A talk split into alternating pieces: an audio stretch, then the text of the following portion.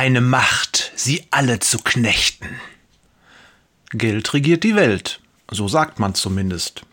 Wie gut, dass du nicht zu dieser Welt gehörst, sondern ein Bürger des Himmelreichs bist. Dennoch hat Geld Einfluss auf uns und wir brauchen Gott, um zu widerstehen. Geld hat eine eigentümliche Macht. Und es kann uns passieren, dass wir vergessen, wie allgegenwärtig diese Macht ist.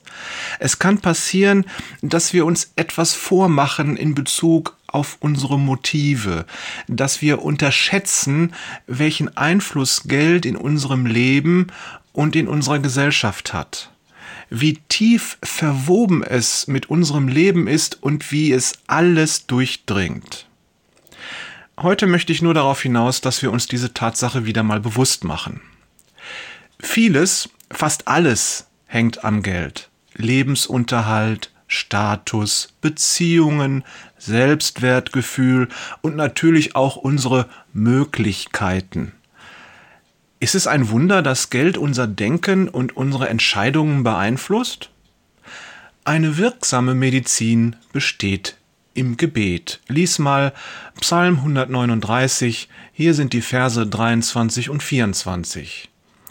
Erforsche mich, Gott, und erkenne, was in meinem Herzen vor sich geht.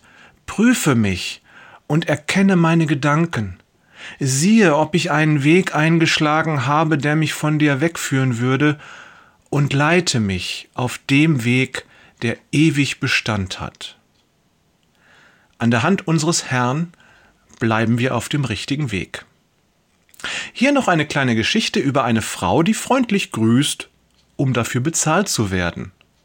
Oder ist sie einfach freundlich und wir denken nur, wir müssten sie dafür bezahlen? Ich fürchte, auch im wahren Leben fällt es uns oftmals schwer, solche Dinge zu unterscheiden. Wie wir die Motivation von anderen beurteilen, hat sehr viel damit zu tun, was uns selbst antreibt. Deswegen beten nicht vergessen. Was kostet ein Guten Morgen? Jona schlendert durch die Fußgängerzone. Es ist ziemlich früh am Morgen, nur wenige Menschen sind unterwegs. Plötzlich tritt eine Frau auf ihn zu. Junger Mann, sagt sie, ich wünsche Ihnen einen wunderschönen guten Morgen. Die Frau lächelt freundlich. Unverwandt blickt sie Jona in die Augen. Äh, äh, danke. Jona ist irritiert. Die Frau erweckt den Eindruck, als würde sie auf etwas warten. Fast rechnet er damit, dass sie ihm ein Blatt Papier mit einer dubiosen Nachricht unter die Nase hält, ein Parteiprogramm vielleicht, ein christliches Taktat, Werbung für den örtlichen Bioladen, irgendwas in der Art. Die Frau sieht ihn an. Äh, danke, ich wünsche Ihnen auch einen schönen Tag. Mehr weiß Jona nicht zu sagen. Seine Gedanken rasen. Beim besten Willen fällt ihm keine Frage ein, die er vielleicht stellen könnte. Ist es nicht unfreundlich, jetzt einfach weiterzugehen? Die Frau sieht ihn an.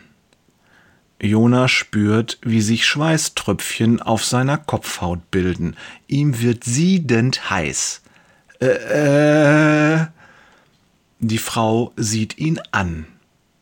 Jona greift nach seinem Portemonnaie und holt ein Zwei-Euro-Stück heraus. Äh, hier, bitteschön.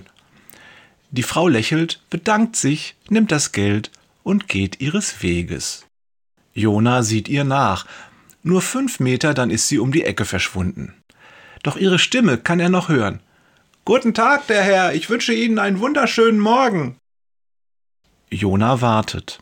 Es dauert keine fünf Sekunden, da kommt ein sportlich wirkender Mann mit einem roten Rucksack um die Ecke und gerade ist er dabei, sein Portemonnaie zu verstauen. Pfeifend geht er an Jona vorbei. Jona schießt eine Frage durch den Kopf. Wie viel hat er wohl gegeben? Was kostet einen guten Morgen?